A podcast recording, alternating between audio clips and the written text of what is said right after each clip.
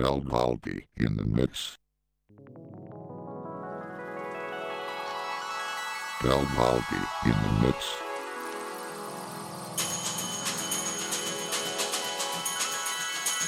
Belvaldi in the mix.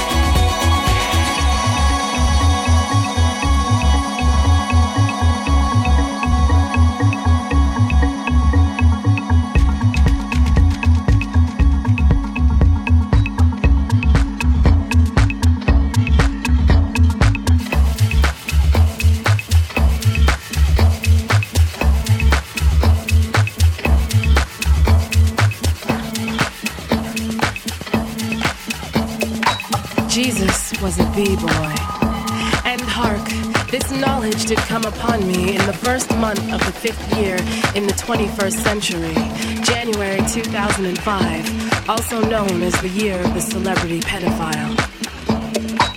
I'm telling you that Jesus was a b-boy, for I too have seen the burning bush and smoked it. And it was made clear to me in my search for a hip hop ever after that Jesus was an esoteric b boy whose halo out of a windmill was a catechism class four seats back, second chapter. chapter, chapter. Jesus was a b boy.